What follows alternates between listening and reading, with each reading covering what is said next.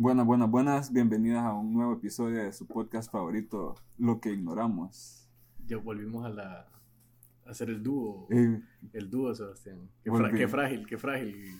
André, como, Sí. parte, como parte del equipo. Estamos teniendo un problema ahí en el equipo. bienvenido, Haroldo Alessandro, Muchas gracias. a tu madre patria Honduras. Gracias, pues, gracias por la bienvenida, el clima, gracias por el clima que me tenés, Sebastián. Es verdad que viniste, agradable. pero también viniste junto antes de que allá se, se, se pusiera bien helado, ¿verdad? Fíjate que no, estuvo, estuvo frío, la verdad. Estuvo frío. Esta semana iba a estar más tranquila, de hecho, el clima, pero la no esta semana que pasó, sino que la anterior, ¿A, a dónde es que anduviste? en Houston. En Man, Houston. Ah, Viví temperaturas que no, que no me había enfrentado antes. Bueno, fíjate Menos que... uno, menos dos, ya, ya, ya temperaturas un poco, o sea que hay gente que, que ha vivido en partes donde mucho más y esto es tranqui, pero para mí no es tranquilo. Anda- andaba bien. Llevaba suficiente abrigo. Sí, sí, iba, iba preparado, ya me, me tuve que preparar un poquito más por allá, Ah, pero ok. sí estábamos listos. El primer día que llegamos sí me, me sorprendió un poco el frío. Pero ahí, más nos adaptamos, la verdad que ya para ya, ya esa semana del frío ahí. Ya después ya te ibas con todo sin camisa ahí a, Mira que es a el- fumarte un cigarro afuera. Fíjate, lo que el último día cometí el error de irme, porque yo me ponía una camisa manga larga abajo, la camisa del trabajo y un, un suéter encima. Ajá. El último día yo tranqui, que iba a estar soleado. ¿no? Me pongo el sol la camiseta del trabajo y me pongo el suéter encima. Man, medio frío, es que había bastante viento y sentí frío ese día. ¿Sentiste frío? Sí, sí, ¿Al- sí. ¿Alguna No, vez pero- sentiste eso frío aquí en, en San No, Pedro? no, como- Estás en serio, loco, por favor. No, aquí lo más frío que he estado es en La Esperanza, una vez que estaba como a 12. Nunca había sido lo más frío que había estado antes y hasta ahorita. Como menos uno, menos dos fueron los días. Wow. Sí, se escucha bien. Ya, eso Celsius, cambian ¿verdad? cosas. Pues. Sí, Celsius. Sí. Pucha. Pero bueno, mira. Ya estamos de regreso, Sí, sin, sin- como decía, mi, mi protesta general, que no me la puedo guardar sin, sin André Giancarlo. Bueno, volvió a, Pero dicen, a dicen que ya lo, que ya lo, lo denunciaron allá. Lo, lo mandan a pedir. Lo mandan a Sí. pedir ya a Honduras. Dicen que ya, ya están preparando el avioncito blanco, Andrés. Sí. No sé, leí que un cambio de fecha bien extraño. Sí. Dice que ya, que ya viene, que ya me lo viene. Podemos tenerles una sorpresa a, a nuestros escuchas al siguiente episodio. Puede ¿No que no. viene? No, No sé no sé. Sí sé, pero no lo voy a revelar, que sea misterio. Bueno, Pero bueno, ya estamos, ya, qué bueno que ya, ya no estoy solo, pues ya alguien acompañándome. físicamente. Eh, es que había estado, o sea, Haroldo se fue el primero, casi que el, prim- el- el- en los primeros días de enero, entonces todos esos días, y el otro, nuestro otro compañero Andrés no estaba. Él se fue antes, entonces yo, ellos estaban por Zoom, pero yo estaba aquí solito, pues, o sea, con el invitado, pero me habían dejado solo. Entonces ya ahorita ya, después de tantos episodios, ya es el primero que ya regresamos. ¿Te sentís bien? Ya. Me siento súper bien, emocionado, alegre. Me he llegado. Eh, me he llegado. Yo también me siento, me siento bien de, de estar de regreso físicamente la grabación. Sí, qué bueno. Pero bueno, eh, Momento sentimental tuvo Sebastián en estos momentos. sí. No, lo- Aquí tuve dos momentos sentimentales en el EQ. El, el que se fueron, que Ajá. fue un momento triste. Y este que, que ya regresa, que es un momento Y alegre. cuando venga Andrés te vas a alegrar. No sé. Vamos. Vamos a ver. Ok. Pero- bueno, sigamos, pues sigamos. Yo creo que Sí. ya tenemos al invitado aquí Sí. Sin introducirlo. Sebastián, por favor, haciendo los honores. Redoble de tambores de, de parte de. No, Es que, es que Andrés es el que, hace, el que usa los tambores. Entonces ahorita no hay redoble, pero Lo vamos, a, lo vamos a poner. esta semana queríamos, ya días no hacíamos un, un programa deportivo. Sí, cabal. Entonces qu- quisimos ahí, ya que re- hay fútbol ahorita prácticamente. Creo que es el primer Eh. atleta que tenemos en el, en el estudio grabando en lo que ignoramos. Iba a decir, hay eliminatoria, pero yo creo que ya no nos alegramos No, tanto no, ahorita no. pensando que hay eliminatoria. Pero bueno, ya que hay fútbol en el aire, qui- quisimos hacer un, un show deportivo. Entonces trajimos a Luis Puerto. Sí, Eh, Luis Puerto. bienvenido Luis, mucho Bienvenido, gusto. Bienvenido, Luis. Eh, Gracias. Luis gracias. Puerto, para la gente que no lo conoce, eh, contanos un poquito ahí, ahí de vos. Ok. Bueno, mi nombre es Luis Gustavo Puerto. Tengo 21 años. Está chiquito. Estoy un poco joven. Eh, actualmente, pues, sí estoy un poco vinculado al mundo del deporte, pero no como lo estaba antes. Me encuentro trabajando ahora. Fui, estuve hace un periodo de seis meses formando parte del primer equipo de Club Deportivo Maratón, bajo el mando del profesor Vargas. Fui partidario también de las reservas especiales y también fui jugador del Epaera FC por un periodo de dos meses. Y pues, nada, nada, aquí Pucha, que estoy. Qué interesante, la Sí. verdad que desde que desde los primeros episodios queríamos traer a alguien con, con una experiencia, Sí. un recorrido en, en- en fútbol aquí, en, que haya pasado por inferiores. O sea, estábamos curiosos qué es todo, todo lo que hay que pasar, porque me imagino que es algo de, algo de toda la vida, pues prácticamente, que desde pequeño eh, Sí, estás sí. en eso O- para, para llegar. ¿Cómo, o cómo, cómo empezaste? Bueno, mira, la verdad es que mi afán por jugar fútbol viene de épocas primerizas. ¿Sabes? Desde niño, que tus papás te llevan a alguna academia a jugar fútbol. Cabal, usabas cabal. tacos más grandes de lo que te calza el pie. Todo Para eso. que le quede después cuando Exacto, ya exactamente. Cabal, primero con doble calcetín, o sea, Exacto. los torneos de la escuela. Exacto. Quedan emocionantes. Empezó así, pero creo que el primer highlight ya de verdad empezó cuando estaba en Academia Gran Comisión, en séptimo grado. Empezamos a tener torneos bilingües contra otras academias bilingües y por ahí la competitividad se vuelve un poco más grande porque cuando estás más pequeño. Así que, ahí- espérate, es- estuviste en la gran comisión. sí, así es. O sea que sos de una de mis alma maters, eh, Sí, de claro. mis casas estudiantiles. Así es. Escucha, eh, Go Ospreys, creo que Exacto, es, ¿verdad? Ospreys. Ospreys. Qué bien que me acuerdo, sí. fíjate. estás emocionado, estás emocionado, Sebastián, Eh, no es el primer compañero de la GCA que viene porque han estado Ernesto y Juanca, pero es el primero que viene y yo no sé qué, o sea, posiblemente tal vez estuvimos, coincidimos en, en la escuela y como yo estaba muchos grados arriba, eh, nunca supe quién era, pero entonces sí. Ya le llevas casi una década. Lo yo creo, que No, estaba en no, kinder. no, no, no, no. eh. Estás engañando, estás haciendo que la, la gente que nos escucha me, me ponga mayor, fíjate. No soy tan mayor, ¿verdad? No soy tan mayor. está bien. Eh, Solo tengo como 7 años más o menos. si, si conoces a Sammy y conoces, yo estoy un grado arriba de la hermana de Sammy. Ah, ok, no, Sí, entonces no, que no tan. Sí. Puede que seamos coincidido. Yo entré en sexto a la escuela. Sí. Así que, Un saludo a todos los que nos escuchan de la, de la gran. No creo que alguien nos escuche ahí, pero un saludo por si algún día alguien nos escucha. sí, entonces. Bueno, fue gran comisión. Cuando empezamos, la verdad, nuestro técnico se llamó Beder Bakis. Uy, sí, un Pero- saludo a, a Mr. Beder, hombre. Beder. Así es. Entonces, creo que ahí fue la primera vez que practiqué el deporte con alta competitividad, digamos, en gran comisión. Y ahí cliqueó en vos ya, ya otra, otra Sí, manera de verlo. la verdad es que sí, porque de pequeño siempre tuve las... Mira, mi sueño honestamente siempre había sido, y se lo he comentado a mis amistades cercanas como lo son Samuel, tal vez un primo por ahí, mi sueño siempre había sido jugar un partido de primera división a alta categoría y dedicarle algún gol a mi mamá o a mi papá. Ese era mi sueño y tal vez dejarlo al siguiente día. Pero mi sueño era ese y volverme algo élite, pues, salir, Europa. Pero, pues como sabrás, Honduras lastimosamente no están abiertos a ese tipo de oportunidades.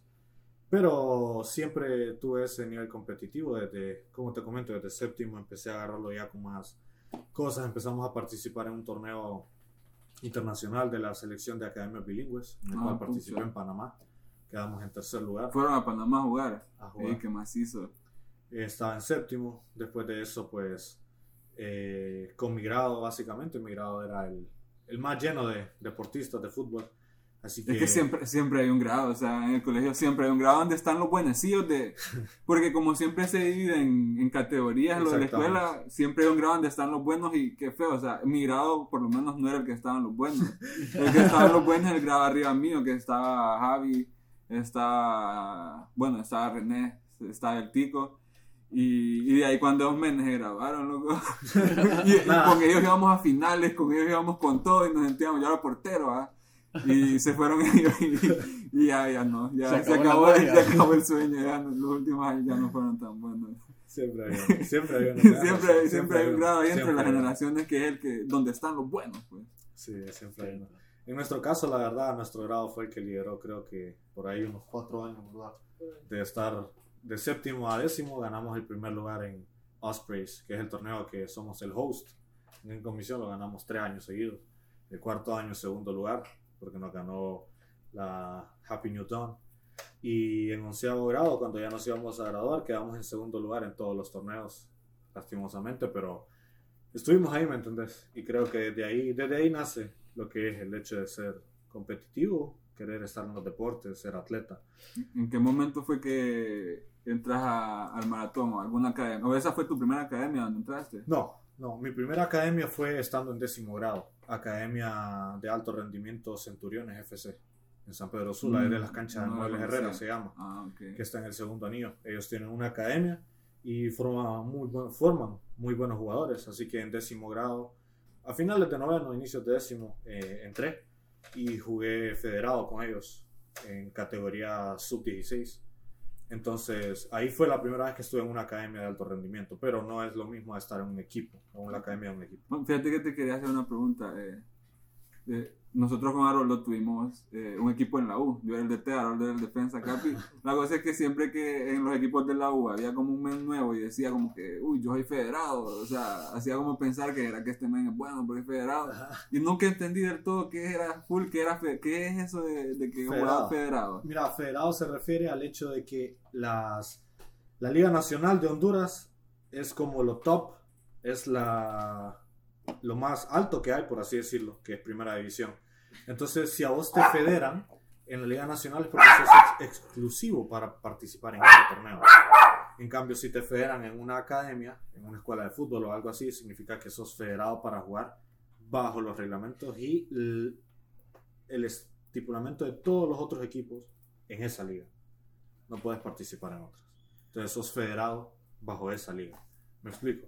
Simplemente sos como exclusivo para poder participar en ella. Ah. Si vos sos inscrito y federado en primera división de Honduras, no puedes bajar de un solo a jugar. Hay papeleo de por medio y tienes que federarte en segunda. Ah, ok. Exacto. Entonces el, que- el que está federado es que está en algún tipo de categoría de, de fútbol hondureño. Y Centuriones es, es ahí cuando estaba federado, ¿en qué categoría, a qué categoría estaba federado? Ellos son de ligas menores, se le llama, porque son ok. sub-16. ¿Y cómo está sub-18. dividido eso?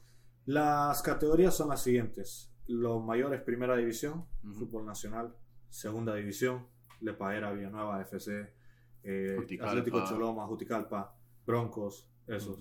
Abajo de ellos está lo que le llamamos la Liga de Reservas Especiales, Ok. que son las reservas de todos los equipos de primera división. Y abajo de Reservas Especiales se encuentra lo que es Liga Mayor. Liga Mayor, abajo de Liga Mayor empezás con sub-18, sub-16, sub-14, sub-12, ok. en so on hasta que llegas a sub. Fíjate seis, que yo cuando, ocho. cuando estuve como en primero o segundo grado estuve en, en las reservas del maratón. Eh, eh, y creo que la categoría, era como la categoría ahí en esos años, es como mosquito, Exactamente, pluma. Así, así es. sí. Mosco. Yo, yo, yo estuve ahí en una categoría, como un mes, ¿verdad? Pero, pero ahí estuve. Así es. Sí, sí tienen las divisiones. Las a veces le ponen nombres de Sí, insectos o me cosas acuerdo así. que esa era la categoría, moco, A pluma. ponen- Sí, así es, es cier- es cierto. A veces le ponen así. Nunca estuviste vos en... En eso no estuve. En eso no estuve. Y en décimo entraste que a sub-17, sub-16. En, en, así. en final de noveno yo entré a sub-16. Ok. Entré a sub-16. Eh, permanecí un año con ellos, prácticamente. Y después de ese año y medio, eh, lo dejé. Por razones, no de fuerza mayor, simplemente lo dejé. La Está- pero de estaba en, la, estaba en la escuela todo esto. Sí, ¿no? sí, siempre estaba en la escuela, así que participaba en todos los, cole- en todos los torneos del colegio y eso, pues, hasta que salí de el colegio, salí a los 17 años del colegio, a los 18 llegué a la reserva de maratón, pero llegué dos años tarde. A los 18 llegaste. Sí, ¿Por qué? ¿Cómo ha sido años tarde? O sea, ¿tenías que llegar a los 16 o...? te explico. El- la, la edad en la que un jugador entra a las reservas especiales de cualquier equipo, sea Olimpia, sea, es de 18 para abajo. Puedes llegar de 13 años si tenés el biotipo, si sos alto, si tenés la capacidad, la formación, el- la proyección necesaria. Pero si llegas de 18, tendrías que ser demasiado bueno, me explico. Porque detrás de todo, de 18 para atrás, debería de haber una formación base. Así que yo llegué dos años tarde, yo llegué con 18 años, siendo el mayor de toda la reserva, por así decirlo. Todos mis demás compañeros tenían entre 17 y 15 años. Así que Se notaba en los años. partidos, vos eras el más alto ahí en los partidos. Probablemente no, ¿sabes? Ah, No. Mi biotipo era el menos indicado. El de mis otros sí, compañeros. porque que vos, no sos así, o sea, sos alto, pero no es así grandote, así. Pues fíjate que eso es, eso es lo, lo interesante. La verdad es que yo llegué y mi biotipo, por así decirlo, era el menos indicado para estar ahí. Pero yo tenía compañeros que tenían 15 años y probablemente eran de mi altura, pesaban 180 libras y tenían masa muscular en un 60%. Así que mi biotipo solo era porque yo no tuve la formación para vos ser un jugador de reservas especiales o ser un jugador de primera división, vos necesitas traer una formación de una escuela de fútbol como de un equipo. Que vos estés en una academia, y no es por menospreciar las academias, pero las academias no te entrenan como te entrena un equipo. A pesar de que estés en etapas de mosquito, mosco, eh, U16, U12, los equipos te, ellos te inculcan algo diferente. Ellos te forman de una manera diferente. Entonces no jugás, no te formás, no sos el mismo jugador cuando salís de una academia como Chamaco Guifarro, Pumas, Centuriones, que cuando vos salís de una reserva especial o de las ligas menores de un equipo. No es lo mismo. Así que yo llegué dos años tarde. Llegué a los 18, pero en ese momento cuando yo llego, la verdad es que yo llego por recomendación de uno de nuestros compañeros de clase, del papá de él. Ellos un día me hablan y me dicen, Luis, están abriendo pruebas en Liga Mayor, no reservas, Liga Mayor, que es una categoría abajo de las que te mencioné. Liga Mayor está arriba del sub-18 y está abajo de las reservas especiales. Así que ellos me dijeron que si quería hacer la prueba y la fui a hacer. La pasé en el primer día, pero la Liga Mayor no está en el Jankel Rosenthal. La Liga Mayor entrena en una cancha por la 33 calle, en el gimnasio municipal. Ah, Fui, pasé la prueba y después de haberla pasado, permanecí un mes entrenando con ellos y un día alguien solo me dijo, Luis, alguien vino aquí, te vio, pero quieren que vayas a hacer una prueba a la cancha del Jankel Rosenthal con la reserva especial. Así que fui, fui un viernes, si no estoy mal, y fui ese viernes Hice la prueba a las seis y media de la mañana. Al siguiente día, bueno, al finalizar la prueba me dijeron que llegara al siguiente día, que no estaba definido si yo podía quedarme en las reservas o no por mi edad y porque se notaba que no tenía la formación, se notaba que no estaba listo. Y le he contado a mi, a mi, a mi amigo más cercano, la verdad, Samuel, de que al siguiente día yo me quería fijar, fíjate, yo estaba viendo para todos lados y yo quería ver si yo miraba al técnico o a algún técnico, pero no miraba a nadie, solo miraba al, al, entrenador de las reservas, que en ese tiempo se llamaba Juan Jiménez. Y no le daba importancia, ¿me entiendes? Porque no miraba al técnico o al cuerpo técnico que nos miraba. Entonces, me acuerdo que el siguiente día que estábamos entrenando y en un vistazo volteaba y paraba el profesor Héctor Vargas allá con el profesor Piná en una esquina, abajo de una palmera solo como viéndonos, golpeándonos. Sí, algo tipo siniestro. Así, de lejito, solo todos viendo. Vestido de negro. Y es que cuando ves a Héctor Vargas, o sea, yo no sé cómo será el señor, ¿verdad? Pero cuando vos lo ves, tiene pinta de, de ese señor, mal, de ese señor maleado, pues. de señor regañón. El vecino de mi abuelo, de hecho. De mi abuelo. O sea, que es vecino tuyo también. No. De tu vecindad. Sí, de mi vecindad. Pero, no, pero no directamente. Pero mi abuelo sí vive al lado. Y mi abuelo es Julio Maratón. Es Villa Matilda. No, vive en Nova. ah, sí, ahora se, mudó, Se mudó a Nova, hace un poco antes de la pandemia. Y ahí ha estado, y la verdad que es bien tranquilo. Mi abuelo, mi abuelo es mule maratón y lo va a ver después de los partidos. y a mi abuela a veces le dice, viene cansado, que no sé qué. Y mi abuelo, no, no, él me, él me ha dicho que podemos hablar, me dice que no sé qué. Y a veces va el siguiente día, pero sí, lo, lo recibe, lo recibe el profe. Sí. No, la verdad es que bien tranquilo, pues. Fíjate que lo vi y al terminar la prueba yo sabía que me había ido mal. Lo hice mal, si te soy sincero, lo hice mal de la patada, no logré. No podía tener un pase, un pase de un jugador de reservas, no un pase cualquiera. No podía, no sabía cómo ir al juego aéreo, no sabía orientar mi cuerpo, no sabía voltear a ver, iniciar, interpretar jugadas, posiciones, movimientos. No sabía nada. ¿Sentí que te pusiste nervioso en el momento, algo así en la prueba? Sí, estaba nervioso y de paso no sabía nada. O sea, ¿por, qué, ¿por, qué, no sabes? Porque esas son cosas que se aprenden en... en bueno, en eso... esa formación que decís. esa, esa, es la formación que necesitas para llegar. Son, cosas, son cosas bien técnicas, entonces, o sea, cómo recepcionar un balón, cómo buscar un balón. Claro, todo eso, créeme que te influye, aunque no parezca. Créeme que esta, ahí me di cuenta, esa fue la primera vez que me di cuenta que no solo es de decir, hubieras hecho esto, esto, esto, esto. Ahí me di cuenta. Uno está bien como en la casa, ¿va? Ahí me di cuenta. Porque al terminar la prueba, fíjate que salgo, me voy. Y, honestamente iba tranquilo, porque la verdad ni yo mismo me miré, me miré posibilidades. Pero por alguna razón, que al día de hoy solo se la acredito a Dios, el profe Vargas y el profe Piná pidieron hablar conmigo y con mi hermano que me acompañó ese día. Y él me dijo, ¿cuántos años tenés? Entonces yo le dije, tengo 18, profe. Ah, ¿por qué venís tan tarde? Me dice. Entonces yo le dije, No sé, profe, yo ni siquiera sabía que habían reservas especiales, porque no lo sabía. Yo no sabía ni siquiera que habían reservas. Lo ignorabas. Lo ignoraba. Así que no lo sabía, le dije eso y él solo me dijo, me quedó viendo y me dijo, vas a tener que trabajar más que todo, me dice. Vas a tener que entrenar el doble y pues está en vos, me dice, pero te voy a dejar que te quedes. Y me dejó que yo me quedara cuando yo vi que habían otros jugadores mejores que yo incluso. Me quedé, me presenté a entrenar el lunes, eh, a primera hora, y desde ese día empecé lo que fue mi fase de inicio en maratón con las reservas especiales. Así que desde ese día empecé a entrenar. Estaba del tiempo, como te digo. Pasé dos años en las reservas. Pasé, bueno, pasé año y medio, exactamente tres torneos. Uh, un año y seis meses. Que vos sabes, un torneo de primera división dura eso. Así que pasé un año y medio en ellos. Y para el final de ese año y medio me subieron a primera con el equipo, con el primer equipo. Y ya de ahí entonces, como te imaginarás, después de ese año y medio, pues ya no era Luis que llegó sin base. Sentí, sin sentí que, te, que, en ese año y medio recuperaste el, el tiempo que habías, Sí. que te faltaba desde que, que, vos, que vos no mencionas. Sí, ahí lo recuperé. Lo recu no lo recuperé, lo adopté, porque no, no, lo, no lo tuve, entonces lo adopté, pero fue bien fucking difícil. Bueno, Y- ya, son- ya son sí, mañas y Te, todo. te tocó aprender doble, o sea, te tocó aprender varios años de... Sí. de- O sea, te tocó alcanzar varios años de, de Yo tuve que reponer dos años. de Dos años de experiencia.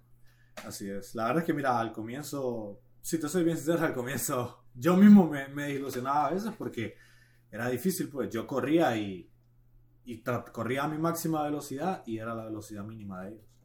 O, bien. o yo intentaba recepcionar un pase y yo los miraba a ellos, ponían el pie el balón quedaba ahí y mi balón me quedaba a dos metros. Yo, yo sentía que alguien me venía a marcar y botaba el balón, no podía tener calma, no sabía hablar, no sabía dirigirme, no sabía moverme en el campo. Soy defensa central izquierdo, lo cual es una posición rara porque no hay tantos defensas centrales izquierdos. Así que esa era una ventaja que por lo menos me mantenía ahí, que no sale mucha gente que sea izquierdo natural izquierdo, yo lo soy.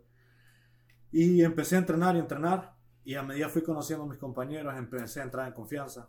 Que es una de las cosas que te puedo decir, Maratón tiene como un valor agregado sobre todos los demás equipos. Es el ambiente que Maratón te da.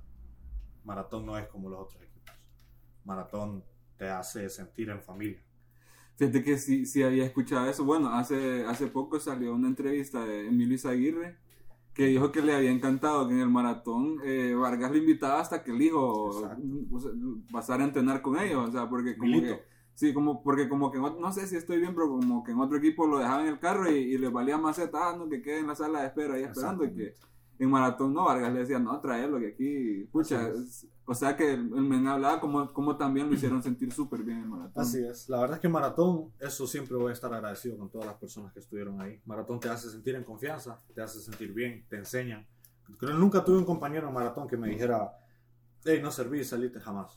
Siempre tuve gente, todas las personas con las que me rodeé siempre, que estuvieran en el equipo, todos te impulsaban, te ayudaban, te aconsejaban y te daban la calma. Que eso es algo primordial que tienes que tener cuando estás en un equipo. Es que imagino que llegar a esos niveles ya la velocidad, la agilidad que ocupas ya tiene que ser natural en vos, porque todo se mueve bien, o sea, bien rápido. O ves un partido en vivo y vos ya, ya como que percibís un poquito más la agilidad que tenés que tener, tanto Así es. mental como Y es que no se le olvida que, que en el partido tienen una, ¿verdad? No es que tienen para, pues no ya la pensó tres veces la que ellos se fallaron en el partido. Tienen una, luego una, o sea, son, son micro decisiones en, en, en tiempo bien, Exacto.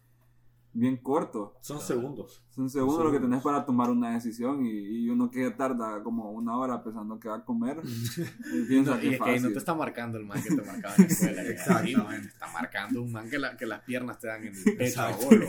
Sí. Olvídate, man. Te comen lo que te llega a la bola, lo puedes tener de aquí a la puerta y, man, parpadeas y lo tenés Exacto. enfrente. se, se te olvida que, o sea, vos estás tomando tu decisión para, para hacer algo contra el que está tomando una decisión para, para hacerte algo, a- o sea, a Exacto. vos a- a hacerte fallar. Entonces ahí es bien, es bien difícil, o sea, imagino que es bien, bien complejo. La verdad es que sí. No, y tienen razón en lo que están diciendo. Es justamente así. Créeme que es un parpadeo de ojos y vos tenés a alguien al lado tuyo. Es un parpadeo de ojos y vas a sacar el balón adentro de la red. Cola, cola, y, y- y uno no la Exacto. vio, cosas así. Exacto. Yo ni el lenguaje tenía. Pero fíjate que eso fue lo bonito, la verdad. Durante ese año y medio, yo me acuerdo que un día hablé con, con mi papá Y mi papá es alguien bien optimista, entonces él solo me dijo, bueno, mire, yo lo voy a apoyar a usted en lo que haga, entonces, ¿sabe qué? Busque los medios, busque los medios y empecínese. Así que desde ese día las cosas empezaron a moverse un poco diferente. Nuestros entrenos eran de dos horas, dos, tres horas, pero eran intensos, intensos, eran bien bravos, por así decirlo, o sea, bien tácticos, formativos, con las cosas que necesitas para llegar al primer equipo, porque estás en reserva, y eso es a lo que apuntas cuando sos alguien de reserva. Y si te soy honesto, hasta después del primer año, yo me empezaba a ver con posibilidades de estar en primera. Del primer año para atrás, yo siempre veía a todos mis demás compañeros de reserva más aptos. Y yo solo me miraba entrenando con ellos para un día llegar al nivel de los de reserva, no de los de primera. Cuando todo cambió, honestamente, fue un colectivo. Un colectivo, pues, a su entienden, le llamamos un partido. Sí. Los colectivos usualmente lo hacíamos de 30, 40 minutos, pero corridos, sin parar. Cancha de 11. Cancha de 11. eh, pero los hacíamos intensos. En maratón, bajo la época y el mandato del profesor Vargas, siempre se... Hay modalidades de juego. Si vos te fijas, Motagua juega por las bandas. El juego de Motagua es por las bandas, metes un centro, jugás adentro y gol. Olimpia, Olimpia juega a mover el balón por el medio, retrocederla, tirar un pelotazo, usar, la- usar las torres de arriba, Justin, Johnston, eh, Eddie Hernández. Maratón jugaba a presión alta. La presión alta es que donde la pelota vaya, pasa. Claro, hay un orden, ¿verdad? Pero la presión alta es un tipo de juego exageradamente desgastante y Se supone que es uno de los más desgastantes. Es el más desgastante. Si Sí, te fijas en la. Barclays, eso es lo que Sí. se juega. Donde hay un Sí. jugador, el jugador lo sigue, el jugador sigue, el jugador sigue. No hay punto solo, a menos que haya un error táctico en ese seguimiento. Tenés un hoyo.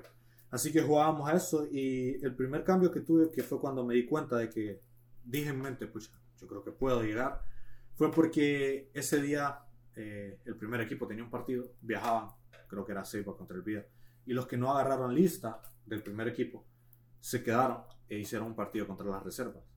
Y por alguna razón el central titular de las reservas no estaba, que era un amigo, es un amigo mío que se llamaba Michael Oliva.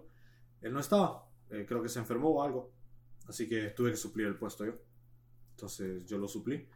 Y me tocó, en ese tiempo estaba jugando eh, un delantero colombiano que nosotros teníamos que eh, se fue al Platense después de estar en maratón, pero no recuerdo el nombre bien ahorita, la verdad. Pero era alto, colombiano, fuerte.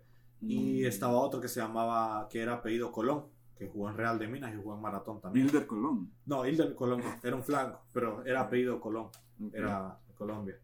Pues me tocó marcarlo y para ese colectivo, yo ya había hecho colectivos contra ellos, pero fíjate que en todos los pasados que yo hacía, yo intentaba salir al mismo tiempo que ellos, reaccionarles, anticiparles un balón, nunca lo lograba, no estaba tan rápido, no, no lo lograba. Y en ese colectivo, en la primera jugada, le anticipé a uno. Cuando le anticipé, yo venía retrocediendo a mi posición y dije, y lo logré anticipar. Entonces eso me abrió un poco de confianza para ese colectivo. Para el final del colectivo quedamos... De nada. que- Gracias, gracias, gracias. Quedamos uno a uno. No nos colearon. Y estuve en la defensa. Ese tipo de resultado es bueno para un Entonces defensa. sentí y me vi y durante las situaciones de juego dije, ya cambió algo, o sea, tengo las cosas, o sea, puede que las necesito perfeccionar, pero ya siento que las tengo. Y después de ese partido, la verdad es que ahí fue cuando cambiaron las cosas en mi mente. Eh, nuestro entreno era a las 7, yo llegaba a las 6. Hacía una hora entera de gimnasio antes de pasar al, al entreno. Nuestro entreno era a las 4, yo llegaba a las 2 y media y empecé a entrenar. Después de salir del entreno, si salíamos a las 9 de la mañana, yo me iba de 10 a 12 a un gimnasio aparte o a un campo aparte a practicar. Lo mismo al salir de las 6 de la tarde de un entreno, yo me iba de 7 a 9 a un gimnasio o a otro campo aparte a jugar para moverte, porque lo que vos necesitas como jugador es jugar. Es jugar. Los entrenos te pueden servir, las vallitas, estar haciendo mover el balón, pero jugar. Eso es lo que vos necesitas y es lo que yo nunca tuve, que tenía todos mis otros compañeros. Así que la cosa empezó a cambiar para bien. Vi que el profe de reservas empezó a meterme más a los entrenos del cuadro A y el cuadro B de reserva. Si no lo entendés, el cuadro A de reserva es el cuadro titular, Ok. el cuadro que juega. El cuadro A es el cuadro de reserva, es el cuadro más fuerte de reserva. Son los mejores, los que apuntan a estar allá. Los que vos decís, no, ellos van para arriba del primer equipo, son los que van a cambiar el equipo. Y el cuadro B es la banca de los titulares. Son. Entonces, después de eso tenés el cuadro C. que son las personas que no están tanto al nivel, pero que tienen, aunque sea la capacidad para competir. Yo ni jugaba en el cuadro C, pero después de un tiempo escalé al C. Pasaron meses. Ah, o sea que, y- o sea que está, puedes estar ahí, puedes no estar ni en el C. Ah, Así ok. es. Y Así me imagino que todos pasan por ese proceso, o sea que, que- La o- mayoría. o hay gente que llega de un solo al cuadro a...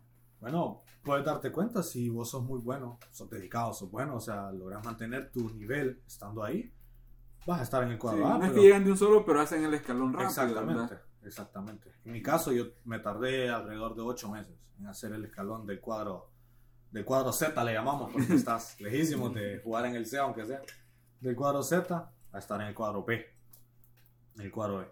Para estar en el cuadro A fue cuando termina el año y entramos en pandemia. El año y medio llegamos a la pandemia. Y perdemos un torneo, si recuerdan, no hubo torneo. Sí, se tuvo se el-. Bueno, el torneo terminó con el partido que le gana el Motagua al Olimpia, Correcto, 3 a 0, 3 si no 0. me equivoco, ¿verdad? Exactamente. Partidazo de de temporada. Bueno, Exactamente. Exactamente. Después de esos seis meses que no hubo fútbol, se reanudan las cosas. Y después de que se reanudan las cosas, a mí me dijeron, Luis, en el último torneo que estuviste, vimos una mejoría en vos.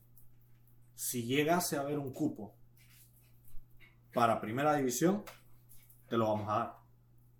Traducido, eso es, mira, si sobra algo, entras. Pero, si se lesiona aquello, si se lesiona aquello, Entras. tu chance. pero para primera, porque quitaron las reservas. Eso te iba a decir que después de pandemia quitaron el, el torneo de reserva, Exactamente, ¿verdad? Ya no hubieron reservas. Por Sí. cosas monetarias de la Sí. liga y muchas otras cosas, pero Sí, eso, eso quería, era una de mis preguntas, pues qué tanto te había afectado la pandemia en ese proceso, pues, o sea, a todo nivel y a- en todo, o sea, todo proceso formativo, educativo, como lo es fútbol, como lo es en la escuela y todo eso, sufrió una interrupción fea. pues. Exactamente. sí lo hizo.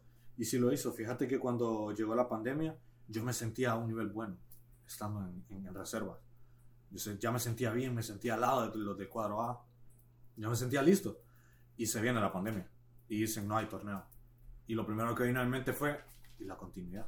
Sí, es, es importantísima, pues. Entonces, pero ahí fue donde entró la parte que había adoptado, fíjate, me volví súper dedicado al equipo. Para el cabo de ese tiempo, yo me fui a Choluteca, donde, es mi, donde está mi familia, y los seis meses enteros me los pasé entrenando yo solo, y formé un horario. Yo de 7 de la mañana a 9 de la mañana hacía 12 kilómetros en carretera. Eh, allá es frío es una altura fría. Hacía 12 kilómetros. Empecé a hacer 12. Empecé gradual, 8, 10, 11, 12. Y después tomaba dos horas de dormir, me levantaba y hacía una sesión de pared con la pelota. Pared con la pelota quiere decir que estoy aquí yo con la pelota, está la pared y se la estoy tirando y la pelota no tiene que tocar el piso. Ey, haces eso. Es Ey, para qué macizo. ¿Cuántas crees que haces vos, Haroldo? Yo, yo, la primera que rebota. En euros, en euros, contame. Yo, yo creo que En tres euros. te hago yo, loco. Vaya. La tiro con la mano, una con, con el pie y ya, ya. Ya. ya. El fútbol no. Es difícil. una- sí, la verdad. No que pensé sí. que lo hice a Oye, la pero que, primera. pero pues. que, Vamos a dar un reto, creo, al final de aquí. Qué desafiante pensar en cómo mantenerte en ritmo. Con, tenés miedo de ver a alguien, pues, o de pensar en, en ir a jugar fútbol con alguien. O sea, la Creo- créeme que fue una de las cosas más difíciles porque ponerse acomodé, creativo. acomodé todo el día, acomodé todo el día. Después de hacer esa sesión de pared, lo hacía tal vez 40 minutos, eh, armaba un pequeño circuito tal vez con algunos conos que había comprado o algunos bloques o algo así, movía el balón en medio de ellos, mejoraba el juego aéreo. eh, incluso le pagué a un amigo para que estuviera conmigo todas las... Después de hacer eso, descansaba otras dos horas, eh, hacía después una sesión de gimnasio y por último trabajaba en el negocio de mi papá para ayudarle un rato y en las noches le pagaba a un amigo para que me tirara el balón arriba y practicar el juego aéreo, centros, cabezazos ofensivos, defensivos, moviliz- movilizarte, orientar el cuerpo al momento de defender, hacer one-on-one challenges, que en el fútbol son importantes porque la verdad es que un partido de fútbol usualmente se gana por los duelos individuales. Esa es una estadística importante para el defensa, ¿verdad? Sí, Vas a decir la de Van Dyke, va. no me No la no en la pierde el mente, pero. pero sí, sí lo son. Pero sí estuvo como un año entero sin que lo driblearan. Sí, por ahí. Sí. Entonces, mira, eso fue lo que hice y después de los seis meses no sentí que perdí, sentí que gané por haberme vuelto bien dedicado. Y pues fíjate que me hablan y me dicen, te vamos a dar lo que, lo que sobre ahí. Y, ¿sabes? Yo siento que otra persona lo hubiera tomado como que, que feo, me quieren dar O sea, por pesar me quieren dejar y yo no. Yo de verdad estaba emocionado por esas horas. Porque yo sabía que yo podía llegar. Vos lo ocupabas, lo que necesitaba era La oportunidad. entrar, o sea, eso. Yo eso es lo que necesitaba. Así que esperé, esperé, esperé y un día me dijeron, ok, no es seguro, pero venite para San Pedro. Me vine. Me vine para San Pedro y me acuerdo que justo estando en San Pedro ellos me dicen, mira, no es seguro. Pero ya habían pasado dos días y después de dos días de no entrenar, mi cuerpo empezó a sentir que no estaba entrenando. Eh, en fútbol vos dejas de entrenar cuatro días y tu cuerpo empieza a perder lo que hiciste en un año. Totalmente. Empezás a sentirlo. No te sentís igual de rápido. Puedes empezar a sentir los calambres. Te va a doler la espalda. Lo perdés. El fútbol necesita que lo estés manteniendo. Así que le dije al, al, en ese momento gerente de cancha de Martón que se llama Carlos Flores. Que. Un saludo a todos los Carlos Flores. Tenemos dos proveedores que se llaman Carlos Flores. Este es el tercero que. Un saludo a todos los Carlos Flores. Le dije a él que me dejara entrenar en la cancha del equipo. Y el equipo ya había empezado a entrenar, pero todavía no me habían dicho si yo podía estar. ¿Entendés? Y habían compañeros míos de reserva que ya los habían puesto. Te fijos. había mudado solo por si. O sea, ahí aún estabas en que puede que. Puede que y puede que no. Pero tenés que estar aquí por si acaso. Exacto. Así que lo que yo hice fue, bueno, ok, ¿saben qué? Si no me van a dejar ahorita, está bien, pero le voy a demostrar que yo de verdad quiero trabajar. Así que ellos entrenaban, el equipo de primera entrenaba dos horarios, entrenaban el horario de la mañana, de 6 de la mañana a 8 y media de la mañana. Entonces yo llegaba cuando ellos ya se iban por protocolos de COVID. Yo, ellos se iban y yo me quedaba de 9 y media de la mañana a 11 y media en la misma cancha que ellos, pero solo. Solito entrenando. Solo estaba el guardia y yo en la cancha. Y yo entrenaba. Y lo mismo en el horario de la tarde. Ellos entrenaban de 3 a 6 y yo entrenaba de 7 a veces a 8. Pero a veces no se miraba la luz, entonces yo tenía que llegar antes de ese entreno. Entonces llegaba de 1 a 2 de la tarde a entrenar. Solo, sin nadie. A veces llegaban algunos jugadores antes y siempre me miraban corriendo ya desde antes. Desde antes. Muchas veces Denovan me saludaba y me decía, seguí, seguí, seguí. Seguí que te van a ver. Seguí que te van a ver. O me gritaba Paul, Paul Suazo. Qué buenas palabras, la verdad. que, O sea, motivación ahí. Que te la tire el capitán de maratón. Sí. ¿Qué es lo que más querés? Subcapitán, porque en ese tiempo era Alan Vanegas todavía. Así que yo solo lo hacía. Y pues llegó el día. Llegó el día en el que el día el profe Pineda me vio entrenando y me dijo, Luis, vení. Me le acerqué y me dijo, Luis, eh, el profe Vargas te, ha estado viendo y sabe de tu situación. Me dice, así que un día de estos te va a extender la situación. La, la situación del equipo para que le entendas y para que escuches lo que él te tenga que decir. Y así mismo te va a extender la invitación para que formes parte del primer equipo. Y te juro que cuando me dijo eso, yo me fui para adentro del campo, le di la espalda, pero me fui llorando de felicidad. Me fui llorando y seguí entrando, pero llorando porque me habían dicho que iba a estar con el primer equipo. Y dicho y hecho, tardó una semana en que se dieran las cosas, mi prueba de COVID, vos sabes. Y me presenté, y cuando me presenté, yo te juro que creí que me iba a presentar y que todos me iban a ver como, y este o algo así, ¿no? La verdad que entré y creo que la primera persona en saludarme fue Brian Johnson. ¿Qué pedo, perrito? Me dijo. Y yo, "Ey, ¿qué?". Hola, le dije así, y ya después pasé y Deno me saludó, me saludó el capitán Alan, me saludaron todos los demás, Brian Martínez, que le dicen canguro. Él me saludó, mis amigos de reserva que ya estaban ahí, me saludaron, hey, ¿qué onda? ¿Ha- ¿Había algún ritual? El ritual era ir al camerino y escuchar a todos hablar tonteras. Ah, o sea, no, no- no era, no era algún ritual ahí que, pongas en fila, que le peguen. Ah, sí, eso la sí, pero así. eso es adentro del campo ya. Ah, ok. Adentro del campo. Es solo si ya debutás. No, eso te lo hacen si ya Ah. llegas. Ya ese es mi primer entreno. Te tocó a vos ahí. Sí, la Ah, verdad, ok. ese, ese día que llegué, ya me cambié, llegué y ya todos. Yo entré al, al campo y ya estaban todos en una fila ahí. Me tocó pasar y es parte de. es difícil, creo. No, pero, ay, o sea, puta, qué, qué, qué gratificante para vos, me imagino, ver la recompensa de, de todos esos años de, de esfuerzo, pues, o sea, y, dar, de, y de poner de tu parte, porque en la pandemia, o sea, te imaginas eso, puta, en un proceso cómo te puedes desubicar o tambalear un poco y, Sí. puta, no desistir aún, aún a pesar de eso. La verdad es que sí, es bien difícil. La verdad es que mentalmente creo que es lo más difícil. Sí, Sí, ¿Cuánto tiempo estuviste sin, sin jugar? O sea, esa continuidad que ¿cuánto tiempo estuviste Seis sin meses. jugar? Seis meses sin, sin una potra con Seis meses. eh, eh, o sea, pesa pues, como no solo es lo físico, el ritmo ahí te, te lo mata también. Créeme que pesa bastante. Te sentís Sí. bien diferente cuando ya volvés a jugar un partido, o aunque sea una- algo en una cancha sintética. Pero, pues fíjate que ya llegué, hice mi primer entreno, Pero ahora esto era otro reto. Esto ya llegó a ser algo diferente, ya no era reserva. Esto era primera. Y fíjate que cuando llegué, yo dije en mi mente, nada, no creo que debute. Así de entrada, yo dije, no, no creo que debute. Porque lo vi y lo vi jugar, ¿Viste el level? pero vi un nivel, algo precioso. Es la, la única palabra que puede describir lo que vi. Algo hermoso.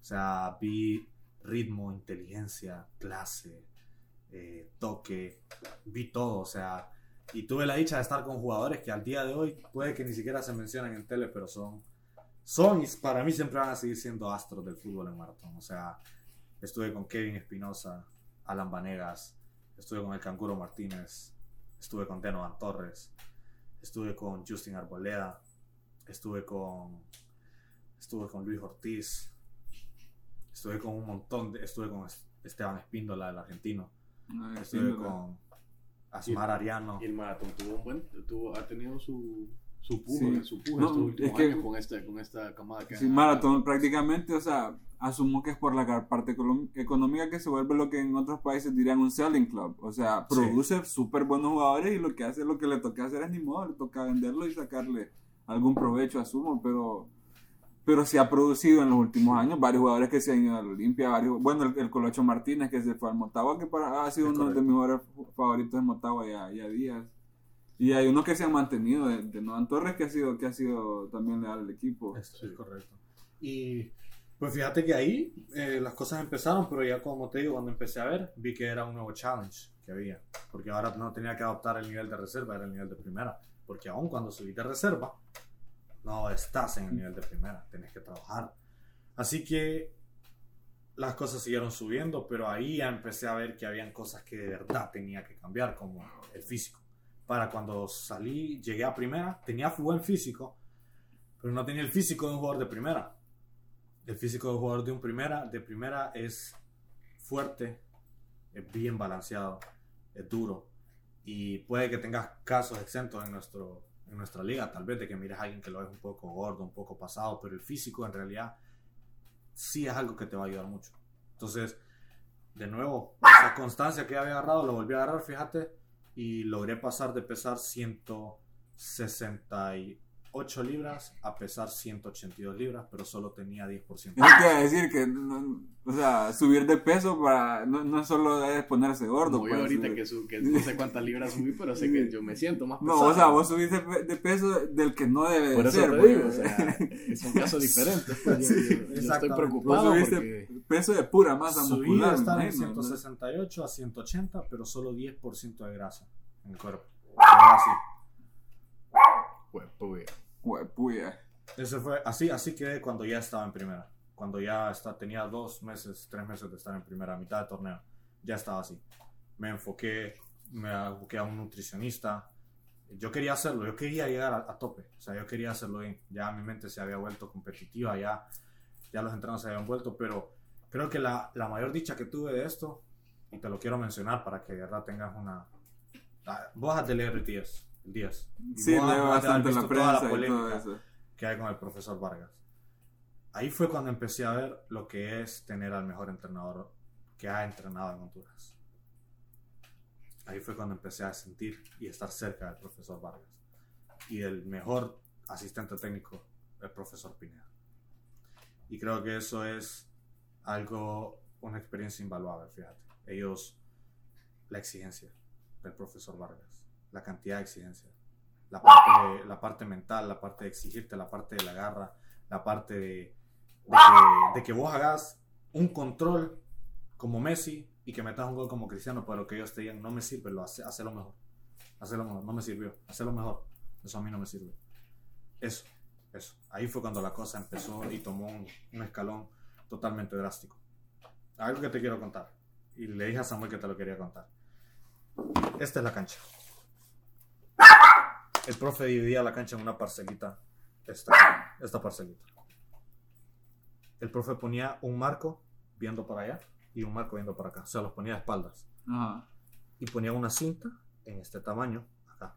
Ponerle que cada cinta, cada cuadradito podía medir unos que 6 metros cuadrados. Cada cuadrito, ¿verdad? Y cada una tiene su marco. Tenés dos porteros y le haces una media luna a esa a ese marco.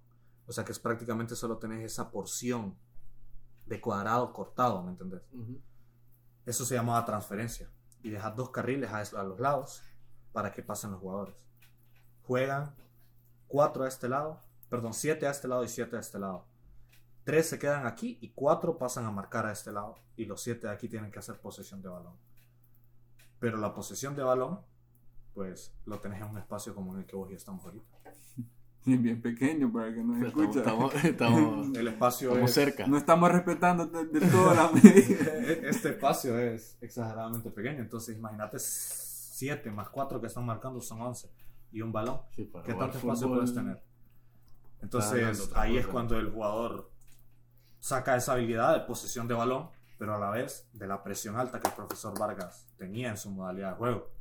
Y yo me acuerdo que la primera vez que hice eso, lo hice de la patada. Perdido. No, no podía, no tenía eso, tocar tan rápido, pensar, ser inteligente. El marcaje lo tenía, porque yo soy defensa. Entonces eso lo había build y eso no me molestaba. Pero a la hora de tener el balón, era un problema. Así que ahora yo tenía a mis compañeros diciéndome, ok, sos bueno marcando, nadie te gana un uno versus uno, pero no sabes tener el balón en los Sí, pies. que cuando está pequeño lo que le enseñan en el, en el fútbol escolar o estudiantil es al defensa reviéntela. Exacto. Aquí te la reviéntela, Sí, agarre. reviéntela. A la es. banda, eh, reviéntela. Pero en fútbol profesional es no diferente. sí, no, no. Así que pasó eso y ahí fue cuando empecé a ver el coaching. Me- yo me acuerdo que salí y lo primero que salí sin mentirte, salí y pasé al lado de él y el profe Vargas me quedó, eh Luis, una mierda. Así me dijo, eh Luis, una mierda. Y solo agaché la cabeza porque ¿qué le voy a decir siempre? Me fui. Volvimos al siguiente día y volvimos a hacer lo mismo. Lo volví a hacer mal. Todavía no podía. Salí, volví a pasar al lado de él y él me dijo, eh, ¿sabes por qué es una mierda? Porque ahí no te quedaste después del entreno entrenándolo. Me lo volví a quedar callado. Pero esta vez me quedé después del entreno. Y esta vez puse a alguien a que me presionara, puse a alguien, ¿me entendés? Ajá. Eso era lo que él tenía. Él a vos nunca te iba a decir las cosas bonitas, pero él sabía que te, te- te las tenía que decir a su manera para que las entendieras y las hicieras. Entonces, de ahí fue cuando empezó el coaching de él y cuando empezó el coaching del profe Pineda. Yo no sabía la orientación táctica de un jugador de primera y la inteligencia táctica que tenés que tener para moverte y todo eso. Te puedo poner el claro ejemplo. Mira el gol de la Champions League, el único gol, final, Chelsea contra Manchester City. Ese gol sale porque hay un gran hoyo entre el lateral derecho y el lateral izquierdo. Sí. El lateral izquierdo, Sinchenko, viene persiguiendo a Mason Mount. Creo que fue el que hizo el gol, ¿verdad? Creo que sí, él hizo Bueno, el gol. Mason Mount viene, pero él viene desde una punta, porque los dos delanteros sacaron a los dos defensas. Sí, centrales. o sea, un pase que cruza toda la media cancha y hay un gran hoyo y es un, y es un, me- es un mediocampista el que la recibe y golea, ni siquiera el del, es para el delantero. Exactamente. Entonces yo te pregunto a vos, ¿dónde están los dos defensas que tenían que cubrir eso? Es una ley, los dos defensas nunca pueden salir. Es un ejemplo que te pongo para que veas la inteligencia táctica hasta en Europa, vaya, pasó. Entonces el profe Pineda, la verdad es que me acogió y vio que yo no tenía esa, como los demás de mis compañeros, y que hacía todavía errores infantiles. Y él en cada colectivo que yo entraba, eh, en el cuadro C de primera, contra el cuadro B, el cuadro C siempre juega contra el B, él me ayudaba, fíjate. Él me ayudaba. Él me decía, Luis, no salgas. Luis, muévete por acá. Luis, Luis, Luis, Luis. Me decían que yo era el hijo. Ah, mucha. Me decían, me molestaban, ¿vos sabes? Pero qué excelente. Te decían que era el hijo. Apoyo. no sé. Exacto, el apoyo. Pero después ahí, cuando ya empecé, a pasó el primer torneo que literalmente fue solo aprender.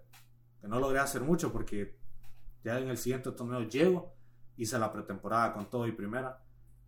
Y ahí sí la cosa se puso buena. Ahí ya yo mismo me dije y me dijeron los otros compañeros, no, vos ya, vos ya sos de primera. Ya sos un jugador. Ya estás para poder competir. Ahora lo que te falta son detallitos que son los que te van a llevar a, Y que me, imagino que muchos de los detalles también ya son agarrándolos con la experiencia. de Exactamente. jugar En primera, pues. Sí, cosas que el, que el juego es lo que te da. O sea, el- Sí, jugar, que ya es el, o sea, nunca, por más que puedas hacer 10 partidos de entrenamiento, pero nunca es No es como igual. en el momento, ya de, de- el momento, pues. Así es.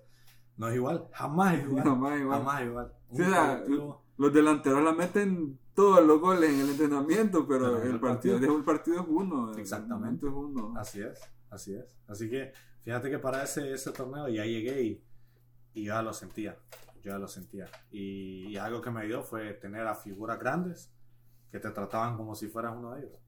te trataban como si fueras uno de ellos. Mi primer colectivo que jugué en el B contra el cuadro A, o sea, jugué contra los titulares de maratón, me pusieron en el B por la misma situación de hace años, que se lesionó el, el defensa, lo tuve que cubrir, pero lo hice mal. Regalé tres goles enfrente de todos mis compañeros de primera división y del profesor Vargas, el profesor Pineda. Terminé el colectivo y me fui a llorar a uno de los cuartos de la sede. Porque no podía creer que tuve la oportunidad de mostrarle como que aquí estoy, estoy listo. Mira, me puedes poner cuando quieras. Y la rayé. Pero fíjate que me fue a buscar al cuarto Alan Vanegas. Ah, pucha. Me toca, abro la puerta. Me dice, ¿qué le pasa? Y yo, no, no, lo hice mal, Capi. Me van a querer votar, le digo, por hacer. Nadie te va a votar, me dice. Vení listo mañana. Y se fue. El siguiente día llegué y volví a jugar en el B. Me dio la oportunidad otra vez de jugar en el B. Me volvió a meter y esta vez me metí. Y antes de empezar el partido, Alan se da vuelta, corre hacia mí, me agarra de la camisa aquí así, me agarró, como que me fueras a pegar un golpe y me dice, "Ey, no te preocupes, si no sabes hacer con, qué hacer con el balón, dámela. Yo voy a, si la pierdo yo, no nadie me va a decir nada, dámela, no te preocupes por eso. ¿Sabes lo que eso hace? Que el capitán Alan Vanegas, que ha ganado torneos con maratón, finales, eh, la categoría, te llega a decir que tenés la confianza de que de prácticamente arruinarle su trabajo porque le estás dando un balón malo y él va a perder el balón sí o sí, pero que él se va a echar la culpa para que te sientas en confianza. Eso fue todo. Primer balón, se la di a Alan. Alan hizo una magia, como siempre, y yo, ok. ok. Segundo balón, No está mal Alan. este estilo. Exacto. Funciona. Alan, Alan, Alan. Todo el partido. Ya después de eso me atreví un poco, se la di a alguien más. Se la di a alguien más. Y ahí empecé. Ahí empecé. Escucha, pero-. Fíjate que me, me gusta me gusta bastante lo que la parte de lo que estás diciendo que cómo, has cómo recibiste ese apoyo y cómo son así de, de, de buenas personas y cómo es, bueno, más que es la cultura del club, Sí.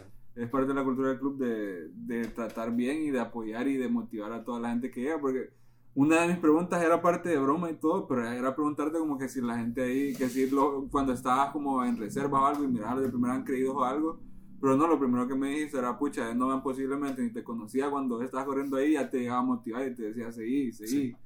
Entonces, que, que me, me gusta bastante toda esa parte de, de esa buena cultura de, de, que- de comunión que hay en el club. Es súper bonito. Y eh, me imagino que para en cualquier tipo de trabajo o ambiente, pues te motiva y te ayuda Claro, a, te da a confianza, seguir, te da confianza también.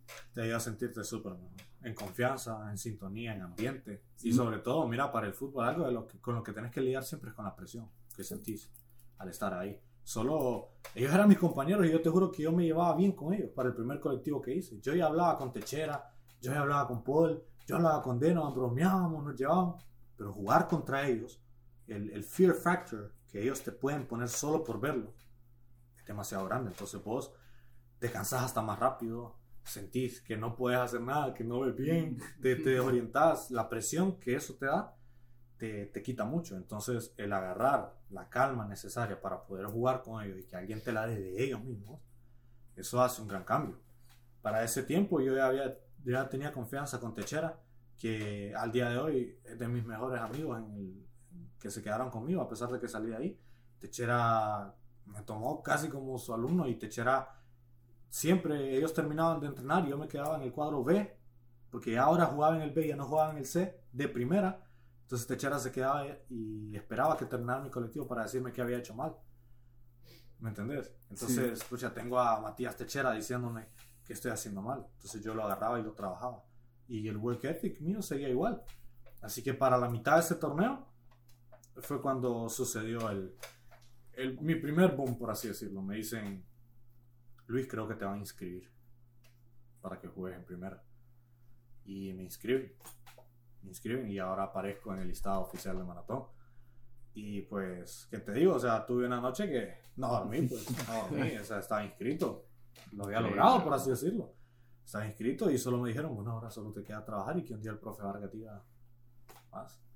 Y pues así siguió, pero en- desde ese momento aún más creció la exigencia. Es lo que me gustaba del profe Vargas. Y al día de hoy, por eso critico tanto a las personas que hablan mal del profesor Vargas, porque no lo conocen.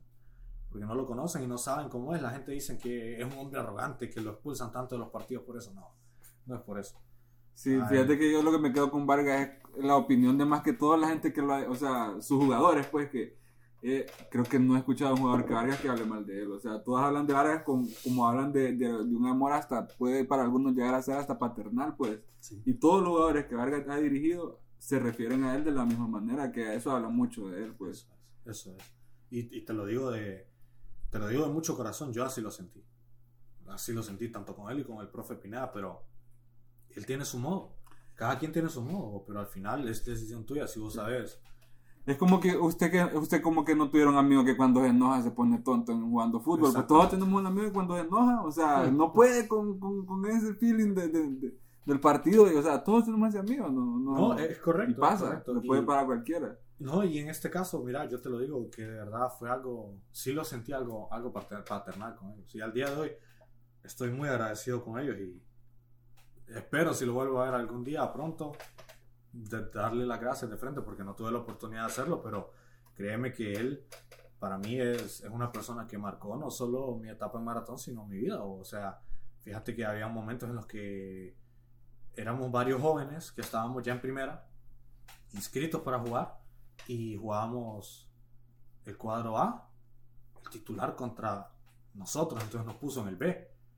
Y me acuerdo que jugábamos y el profe en medio del partido, en medio de esa calentura del sol de San Pedro Sula a las 10 de la mañana, él paraba y él se te paraba enfrente a vos y te decía, ¿pero qué venía a hacer acá? Dice, esto no es esfuerzo, dice. Rompete los huevos, dice. ¿Quieres jugar? Rompete los huevos. No te voy a meter a vos si no te rompes los huevos. No lo voy a hacer. Él a vos te enseñaba que vos te tenías que ganar las cosas. Y aparte de eso, él te enseñaba, mira, si él miraba que iba a haber un choque y vos te quitabas, él, él era capaz de parar el partido y decirte por qué te quitas. En el partido te vas a quitar también. Se juega como se entrena. Sí. Y créeme que una de las frases que siempre me ha Qué, quedado qué de él, buenísima frase, fíjate.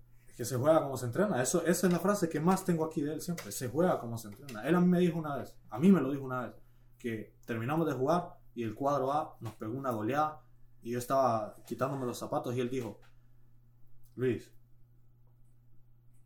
mira, vos tenés que entender, me dice. Vos tenés que entrenar el doble todavía. No importa si estás acá. Tenés que entrenar el doble, me dice. Porque querés que te diga algo, me dice. No es lo mismo participar que competir. Cuando él me dijo eso, te juro que sentí como cuando se te destapan los oídos en el avión. No es lo mismo participar que competir. Participar, participa cualquiera. Pero ¿quiénes son los que quieren competir? Es diferente. Sí. ¿Por qué el Olimpia no pierde finales? Porque Olimpia no la juega, la gana. ¿Viste? Es la verdad. Es la verdad. Es la verdad. Yo te puedo decir lo mismo. La gente quiere criticar el trabajo del profe Vargas en cada equipo que va. Pero ¿cuál es el equipo que ha ganado esos torneos seguidos? El equipo que el profe Vargas hizo debutar. ¿Quién hizo debutar al Patón? ¿Quién hizo debutar a, a Edric? ¿Quién Sí, hizo debutar a toda, Edric? toda la base de va- que ahorita que va un semillero. Sí, donde va es un- en el Victoria es un semillero, en el Olimpia es un semillero y ahorita el maratón es un semillero. Entonces, sus hechos hablan por él. Él no necesita hablar, es la verdad. O sea, yo te puedo decir, créeme que para mí fueron enseñanzas increíbles. pues. O sea, ver que yo podía hacer todo bien, que no me metieran ni gol, pero él me decía, una jugada que hice mal, y me la va a recalcar toda la semana. Así era. Una jugada que hicieras mal y te la recalcaba toda la semana. Y estaba malo. Yo no lo sentí así. Yo no lo sentí así.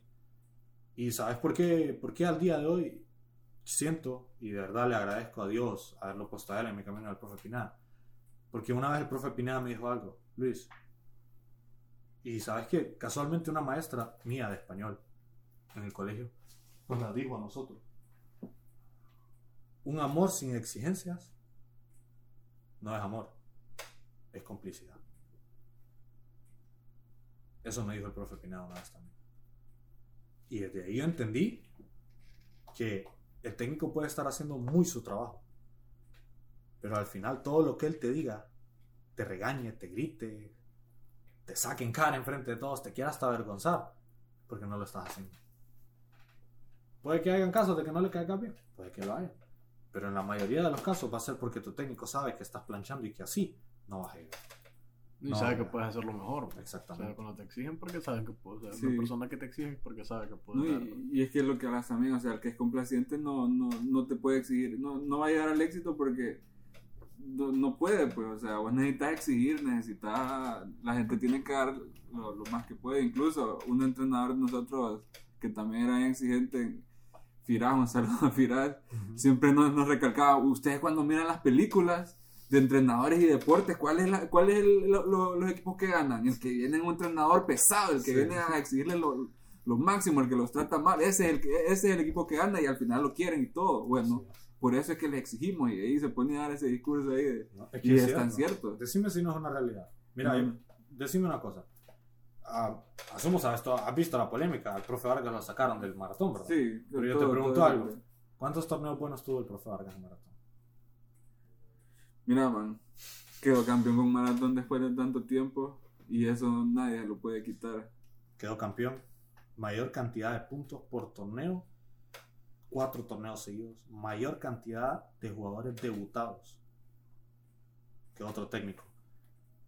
Y tuvo, tuvo todos los torneos, clasificó a la liguilla.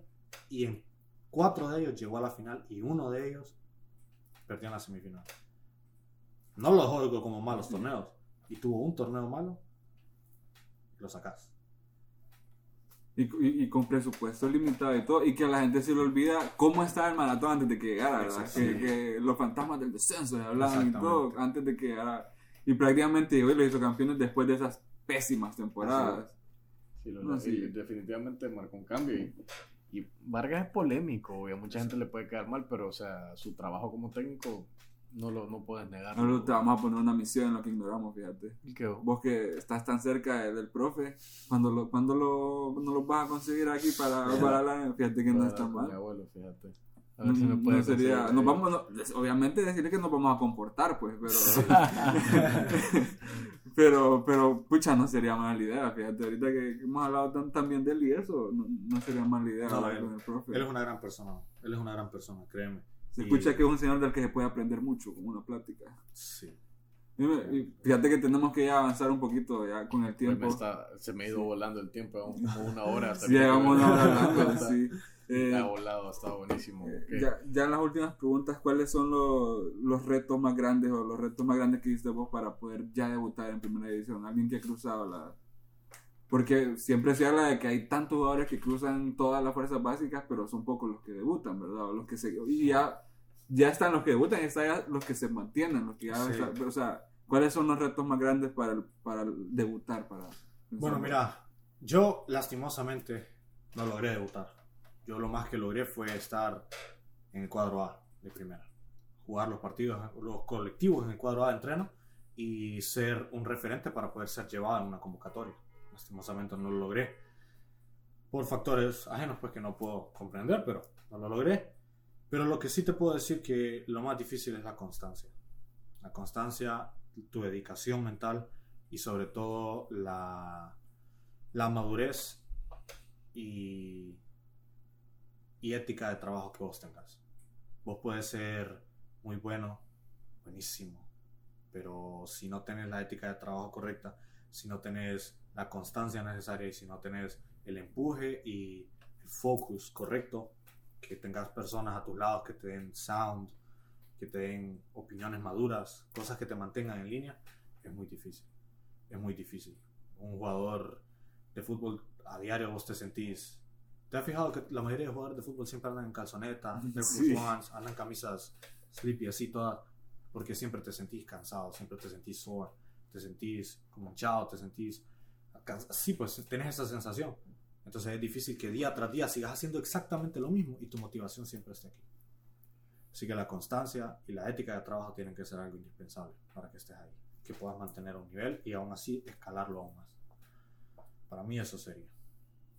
Interesante, la verdad es que es, es algo de, la, de vida, pues, o sea, eso Es- hacen todos los días, pues, básicamente. es una dedicación. los días. Sí, sí, Sí, una cosa es que te gusta el fútbol Rigier, otra cosa Sí. es que tengas tenga esa pasión como para hacerlo profesionalmente. Y, y me gusta que hagas eso de la constancia porque... Eso pucha, aplica en todo, Eso larga. aplica en todo. Así Y, es. y uno, uno piensa en la constancia y bueno, pensar, pensar en constancia en el fútbol y pensar en Cristiano Messi, ¿verdad? Claro. Que, pucha, no son muchos jugadores que por 10 temporadas por- se pueden mantener en un mismo nivel futbolístico. La- antes que los balones de oro tenían una buena temporada en, el- en la élite, en lo mejor y de ahí un bajón. Entonces es. es. tan importante y, y son pocos los deportistas, y no solo futbolistas, sino que deportistas a nivel mundial que han podido mantener ya una, una constancia a nivel, a nivel a- como un límite de su cuerpo, por, por decirlo así. Pero, pucha, qué, qué, qué interesante, ¿no? No sabía todas esas como, no sabíamos todas esas como interioridades de, de, de pasar por todas las fuerzas básicas y de estar ya en un equipo de primera división. Sí, Eh, Sí. Hay bastante reto y, y hay de todo. hay de todo. Hay de todo. Y, y bueno, no- nos decías al principio que también eh, estuviste después en otro, en otro equipo. Sí, en el EPAERA. Contando ahí un poquito. Bueno, fíjate que no, el EPAERA yo lastimosamente tuve que salir de, de maratón por, no por decisión propia, por el cambio de técnico, básicamente. Sacan al profesor Héctor Vargas, que es el, mi formador. Así no te lo puedo dar de otra forma, él es quien me formó. Y llega otro técnico, Martín García, Tato. Llega y pues llega con sus ideas, llega con su base, con su con su forma de administrar el equipo, que es diferente, y pues se nos comunica que no estamos en los planes del equipo y que no hay manera de que lo estemos. Así que nos abren la opción de no nos abren la opción de ir a préstamo con el equipo, nos abren la opción solo de irnos totalmente. Eh, por parte de decisiones de la directiva que pues no puedo especular sobre ellas porque es un tema un poco delicado, pues, pero al final ellos son los que deciden por qué no nos querían dejar a préstamo y regresar al equipo. Eh, injusto no, tocó salir, así que me tocó pedir mis papeles en maratón y por ahí un técnico conocido mío eh, tomó el equipo de Lepaera y viajé a Lepaera para poder estar con ellos un torneo porque no quería parar, todavía tenía el, el sueño en mente de, de poder regresar a primera, pues ir a jugar un torneo a segunda, regresar y probablemente buscar otro equipo, pero estando en Lepaera, pues las cosas se tornaron feas, las cosas no funcionaron, el equipo tuvo sus altos y sus bajos, pero fueron más bajos que altos, y al final por, por un problema familiar tuve que desistir de, de Lepaera, ya que el equipo no estaba funcionando bien allá, y al final no pude seguir permaneciendo en el equipo porque el equipo no ya no se estaba haciendo cargo de nosotros, no estaba cumpliendo con las cosas que necesitaba cumplir, pues, y no se miraba que las cosas fuesen firmes. Así que la mejor decisión fue salir de ahí y regresar, pero salí a mitad de torneo. Así que a mitad de torneo, pues no puedes ir a otro equipo. Entonces, terminado ese torneo de Lepaera, no logré conseguir otro equipo. No logré conseguir otro equipo. Imagino que en segunda el factor económico es bien es pesado para, lo, para la mayoría de equipos. ¿no? Es bien degradante, es bien degradante. Los sueldos No hay, son- hay apoyo, hay apoyo de parte de, de- de alguien o alguna entidad de la Liga Nacional. No. Poco o nada. No la hay, no la hay para nada. Hay equipos que puedan que paguen bien, ¿me entendés? Pero que tienen su propio poderío económico, pues, que de fuentes externas puedan tener su apoyo. Creo que el caso, el mejor caso que te puedo dar de eso, creo que es el, el Juticalpa, tal vez, que tiene una buena base económica, pues, tampoco como un equipo de primera, pero es una base solvente económica, pues. Pero la mayoría de los equipos se sufre de segunda división, se sufre mucho. Así que eso, eso es básicamente lo de Lepaera. Mm, Y, y bueno, ¿qué, ¿y qué planes tenés ya? ¿Qué sigue? ¿Tenés, ¿Tenés intención de volver a...? Sí la tengo, sí tengo la intención. Yo tengo de estar inactivo en practicar con algún equipo alrededor de 6, 8 meses. Pero por lo mismo que te dije, al final no logré encontrar un equipo y pues por ahí entra eso de que te desanimas, te desilusionas y no hayas por dónde hacer, no, no sabes qué puertas tocar. Porque al final sos un jugador, no sos un agente. No, no tenés el agente de Albert Ellis, no tenés el, solo sos un jugador. Así que sí, sí, sí estoy interesado en volver. Sí estoy interesado en volver y estoy interesado en nada, en poder aportar al equipo al que pueda ir, pero por los momentos pues me encuentro solo manteniéndome y trabajando para poder, si en algún momento se abre alguna oportunidad, pues ir. O sea que sí seguís manteniendo ritmo físico, sí seguís entrenando vos solo. Es lo que cabe la mayoría. Ok. En lo que cabe la mayoría. Tampoco te, o sea, tampoco te vas a descuidar completamente. Exactamente, exactamente. No te descuidas al 100%, porque no puedes, pues, sería botar todo. Sí, son años, pues. Son años. Así que por los momentos es eso. Pucha que... Ojalá se te dé la oportunidad. Ojalá. Estoy seguro que si, si la perseguís se te, te vuelves a abrir alguna puerta. Ojalá. Quisiera que sí. Quisiera que sí. Sí, es que también el, el- los tiempos han sido desafiantes para los, para los equipos en general, Sí. pues, o sea, falta que se recuperen un poco Sí, los equipos. Porque no se han recuperado económicamente aún. No, por eso te digo, o sea, puede- falta un poco y eso afecta la oportunidad que, que- que los equipos pueden Exacto. abrir. Pues y al final no es ni decisión ya del equipo, sino que ya es algo de la fuerza, o sea, no pueden sostenerlo porque imagino que es un, o Sí, sea, un, un, es un desgaste fondo económico. económico que necesitas para mantener eso andando. Claro, recordad, solo tenés una plantilla mínima de 25 jugadores, que ninguno de ellos va a ganar menos de que 8.000 empiras. O sea, lo mínimo que les tienes que pagar es el mínimo, pues, o sea, Claro, entonces- legalmente. Entonces, 8.000 empiras, viáticos, buses, Cuerpo técnico. cuerpo técnico. Tenés que pagar, eh, o sea, gastos de, de sede, si tenés sede. Tenés que pagar gastos alimenticios cuando vas a jugar previo a un partido. Tenés que pagar gastos de recuperación. Siempre, lesiones. siempre hay personal administrativo también. Todo, todo. Un equipo, una empresa. Sí, Así entonces, es.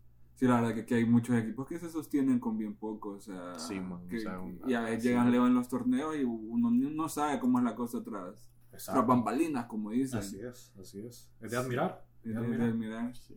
Sí, yo me acuerdo que hace años, o sea, está siempre la anécdota de que el Victoria antes de una final, el que los invitó a comer pizza era John Boden, ponerlos, porque es el que estaba más solvente del equipo y, y uno dice, pucha, número uno no deberían estar comiendo pizza de una final, ¿verdad? Exacto.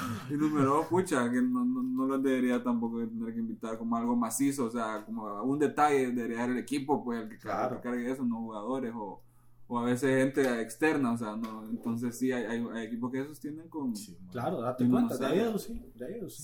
Sí. O sea, Uno lo, uno lo mira a los que juegan en Olimpia Maratón, Motagua, España, y, Sí. y mira su salario y todo, pero no, no en todos los equipos se, se, mira, se mira igual, pues. Así es. así es. Pucha, pero sí, qué, qué interesante Sí, estuvo, la verdad que sí siento que conocimiento. Nada, Eso- nada, Cum- nada. Cumplió, cumplió lo que la- la- la- las preguntas que yo tenía en mi mente y la- Sí. las aclaré en gran parte. pues, Sí, es que fíjate que no, ya días a mí nos había hablado de vos, pero cuando te digo días es que pues Sí, ya sí. meses. Ah, sí, Y habíamos ah, estado en un eso de que cuando, ¿no? sí, era un tema bien pendiente. Y, porque, y desde ahí habíamos craneado preguntas y dudas que ya nos hacíamos. entonces, Pucha, ¿cómo era esto? ¿Cómo era lo otro? Sí. Y que, qué y- bueno. y pues. a veces nos preguntamos y le decía, cuando lleguemos al invitado, ignoramos, vamos a darnos cuenta cómo es este vergueo, le decía. Sí. Entonces, Porque sí, man, o sea, estamos, o sea, pues tenemos esa, como esa conciencia de lo difícil que es hasta, y no, no al 100, ¿verdad? Sino que simplemente en tu mente vos sabes que, que es desafiante, no tenés idea qué tanto, ¿verdad? Y pues que la gente escuche, en realidad, todo lo que se sufre aquí en Honduras, todo lo que tenés que pasar, todo lo que tenés que tolerar para, para llegar a tener una oportunidad en un primer equipo, man. O sea, todo lo que pasamos, o sea, lo, los montón de cosas que sacrificas Sí. sí, no, no es fácil. pesado, o sea, es pesado en realidad que es de admirar, eh, pasar por todo eso, la, la, la consistencia, la dedicación que hay que tener, porque aquí... Fácil es decirlo uno sentado en el sofá, ¿verdad? Claro. Pucha, lo hubiera ahí con, con el empeine, pucha. Sí, cabal, no, facilito y así, loco. Hay muchas cosas anímicas también que, que los equipos acá no ayudan, pues, o sea, Sí. imagínate jugadores aquí han pasado en primera división, pues que pasan casi el torneo sin que les paguen a los jugadores lo que, lo que hay que pagarles. Así es. Sí. O sea, y los jugadores, ¿cómo esperas que vayan ellos a jugar al 100 si antes tienen sus problemas personales, pues por, por, por el tema económico? Sí, juega, pero siempre una vida como usted o como en su casa, ¿verdad? No, no porque es futbolista vive diferente la persona, o Sí, sea, aquí, aquí es otra. Está en, otro, está en otro nivel, digamos, el fútbol, como lo podemos ver en Europa, cosas así. Pues, o sea, aquí el apoyo es, es muy poco. sí, uno, uno, mi- uno mira y es que uno cuando piensa en reserva, uno piensa en la, res- en la masía, piensa uno en, en, en Maywood, en- No, hombre. pero no, o sea, las cosas ya en estos países, las reservas son Son cosas difíciles. Son diferentes. cosas difíciles.